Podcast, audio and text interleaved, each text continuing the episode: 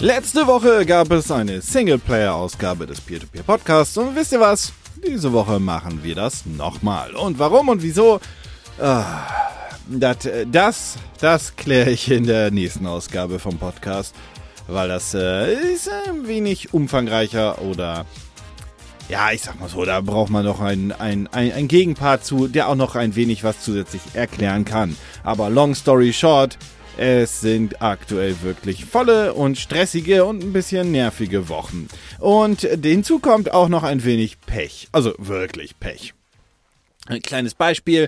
Ich wollte eigentlich gerade ein wunderbares Video äh, zur aktuellen Lage von Ubisoft aufnehmen. Die haben nämlich ihren Geschäftsbericht fürs erste Halbjahr released und dort mitgeteilt, dass sie einen gigantischen Gewinn von irgendwie 1,7 Millionen US-Dollar, nee, Euro, pardon, erwirtschaftet haben. Das klingt erstmal ganz gut, wenn man überlegt, dass sie im Vergleich zum letzten Jahr naja, circa 112 Millionen Euro mehr Gewinn gemacht haben. Denn im ersten Halbjahr des abgelaufenen Geschäftsjahres haben die 111 Millionen Miese gemacht. Und übrigens im kompletten Jahr 500 Millionen Miese.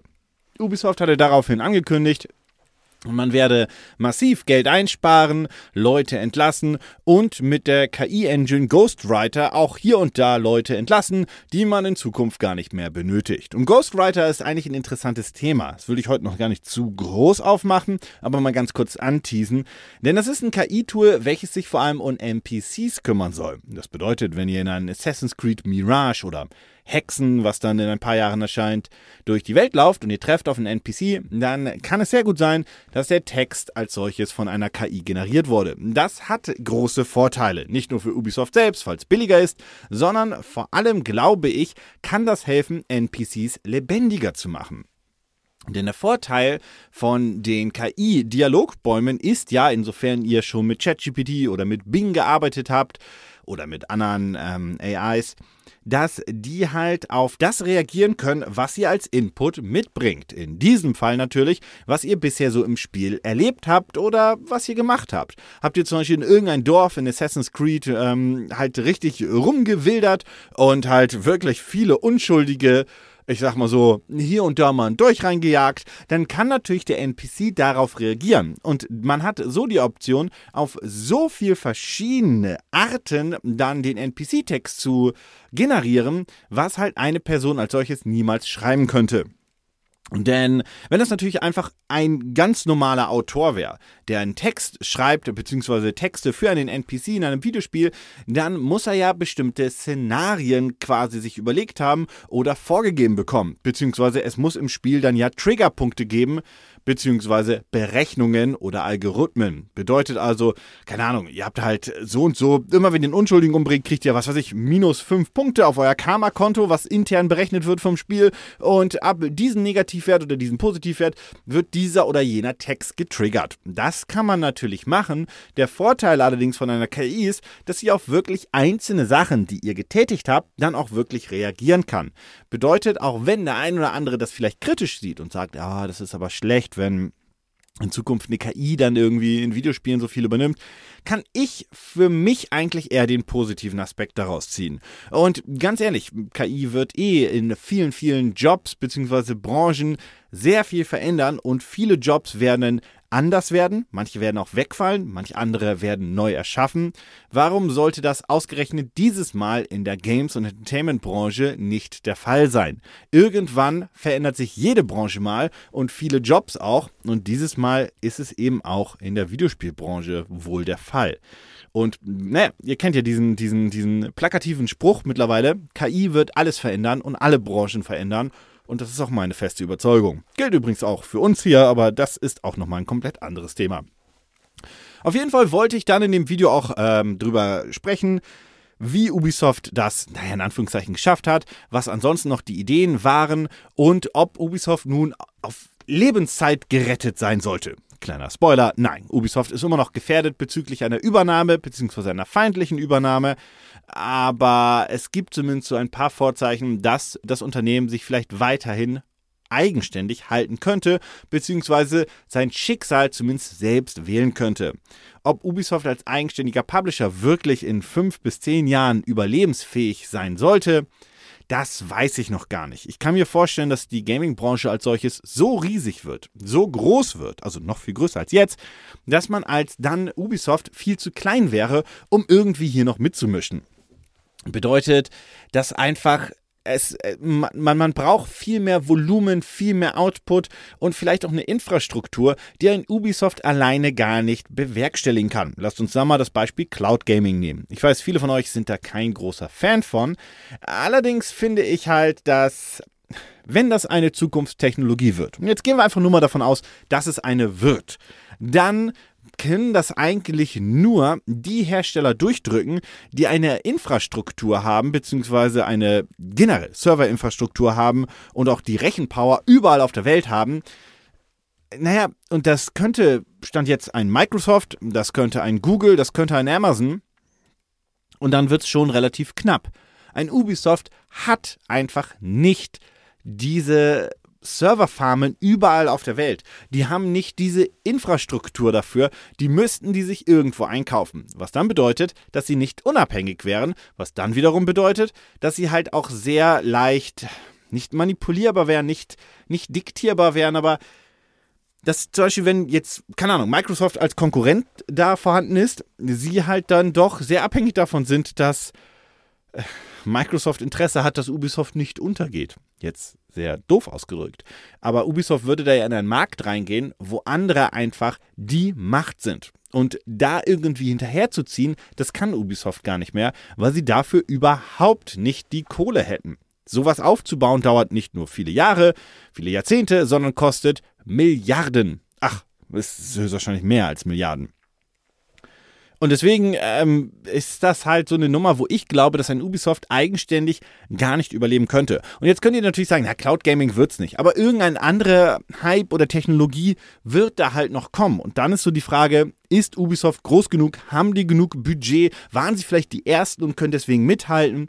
Und ich glaube einfach grundsätzlich, egal was es wird, also jetzt Cloud Gaming mal, mal, mal weggedacht aus dem Kopf, egal was es wird, ich glaube, dafür sind sie nicht groß genug. Selbst ein Sony wird hier echt, glaube ich, noch Probleme bekommen, wobei ich mir hier vorstellen könnte, dass die zumindest so groß sind, dass sie natürlich einfach eine feste Kooperation eingehen könnten mit einem anderen Hersteller, zum Beispiel mit einem Google oder auch mit einem Amazon. Ich weiß, Sony und Microsoft selbst arbeiten eigentlich bei Servertechnologie schon zusammen.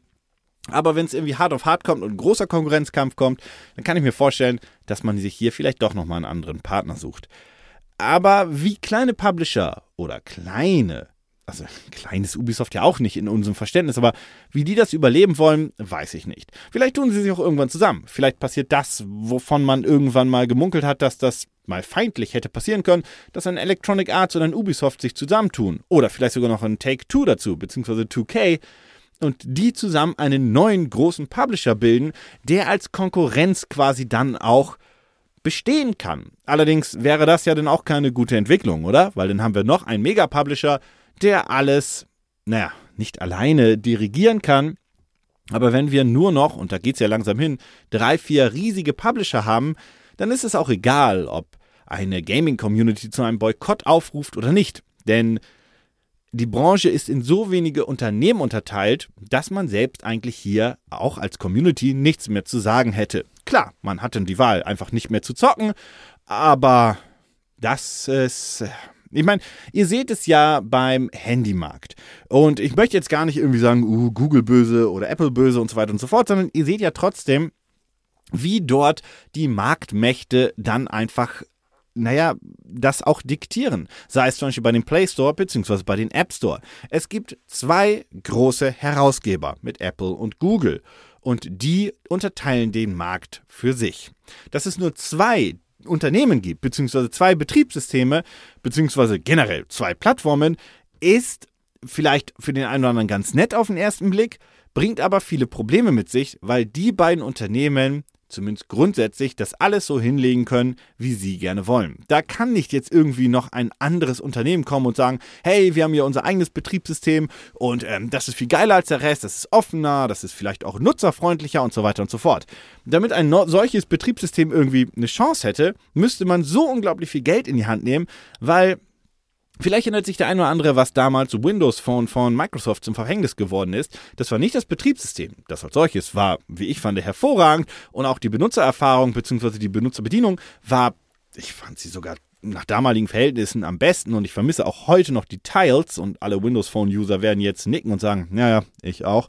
Aber gescheitert ist dieses Betriebssystem am sogenannten App Gap. Das App Gap bezog sich einfach auf beliebte Apps, die auf Windows Phone nicht verfügbar waren. Und da gab es zum Beispiel die bekanntesten wie Instagram oder Snapchat, die einfach nicht nativ verfügbar waren. Man musste Drittanbieter-Apps kaufen auf Windows Phone, die zwar einigermaßen gut funktionierten, aber auch nur eine gewisse Zeit und dann war man halt da. Und während all die coolen Kids um einen rum dann diese oder jene App benutzt haben, war man selbst aufgeschmissen und musste alles im Browser machen, insofern das überhaupt möglich war. Dieses App Gap ist Windows Phone zum Verhängnis geworden. Das konnte oder hätte auch grundsätzlich objektiv das beste Betriebssystem der Welt sein können. Es hätte keine Chance gehabt. Niemals. Und es hatte auch keine Chance. Microsoft hätte hier das machen müssen, was sie aktuell im Gaming-Bereich machen. Sie hätten den Unternehmen Geld zahlen müssen, damit sie ihr Betriebssystem aktiv supporten. Sie hätten zum Beispiel einem Snapchat einfach sagen müssen, hier sind XY Millionen, Dafür supportet ihr uns jetzt nativ, selbst wenn die Userbase am Anfang noch nicht so stark ist. Anders hätte das nicht funktioniert. Also, mit anderen Worten, mit sehr, sehr viel Geld. Der Microsoft-CEO Satya Nadella hat nun auch gesagt, dass die Absägung von, also das Einstellen des Projektes Windows Phone bzw. Mobile Betriebssystem einer der größten Fehler war, zumindest so, wie man es bisher gemacht hatte. Und dass es da jetzt auch leider kein Zurück mehr gibt. Ich hatte das jetzt so verstanden in einem Interview, dass er wohl also jetzt im Nachhinein hätte er es wohl gerne anders gemacht. Wer weiß, ob er vielleicht auch Geld in die Hand genommen hätte. Vielleicht hätte er auch versucht, das irgendwie auf Android umzubauen. I don't know. Aber es liest sich halt so, dass er halt sinngemäß gesagt hätte, wir hätten mehr Geld in die Hand nehmen sollen und wir hätten es weiter versuchen sollen, denn der Markt, den haben wir einfach aufgegeben und da kommen wir, selbst als Microsoft, mit unseren vielen Milliarden heute nicht mehr rein. Und ja, darüber wollte ich grundsätzlich, also jetzt zurück zu Ubisoft gesprungen, ein Video machen und ähm, Lief auch ganz gut. Dann ist aber, also, was heißt lief ganz gut? Also die Vorbereitung lief ganz gut, dann wollte ich das Video aufnehmen. Dummerweise haben wir in dem Set ein wenig äh, andere Sachen noch aufgenommen, ähm, was dazu geführt hat, dass einfach die komplette Aufnahme-Hardware nicht so angeschlossen war, wie sie hätte sein sollen. Und das hat dazu geführt, dass ich da locker zwei Stunden mit verbracht habe, das alles wieder herzurichten. Und dann, ein wenig genervt, habe ich es äh, aufgenommen. Und dann äh, hatte die Kamera keinen Akku mehr, weil ich den Stecker nicht eingesteckt habe. Und dann war alles verloren. Und dann war ich so genervt, dass ich mir dachte, okay, dann eben heute am Freitag mal kein Video. Ab nächste Woche wieder ganz normal zwei Videos die Woche. Ja, das ist nur ein kurzes Foreshadowing auf den äh, nächsten Podcast, wo ich mich ein wenig mehr auskotzen werde. Naja, nicht auskotzen, das ist das falsche Wort dafür. Aber äh, ihr, ihr, werdet das mitkriegen. Ähm, deswegen, ja, Dankeschön erstmal fürs Zuhören bei dieser jetzt wirklich letzten kurzen Episode. Und ab nächste Woche geht's wieder so weiter, wie ihr es gerne braucht, wollt, habt, Spaß mit habt und so weiter und so fort. Und ganz ehrlich, so ein, so ein Podcast muss auch länger sein, weil äh, Fahrt zum, zur Arbeit, zur Schule, zu Hause sein, wenn man was kocht, da muss man schon irgendwie so 30, 40, 50, 60 Minuten oder mehr überbrücken. Und ich kenne das ja auch. Deswegen, ab nächster Woche wieder. Aber jetzt erstmal wünsche ich euch ein schönes Wochenende und Hoffentlich mehr Glück als mir heute.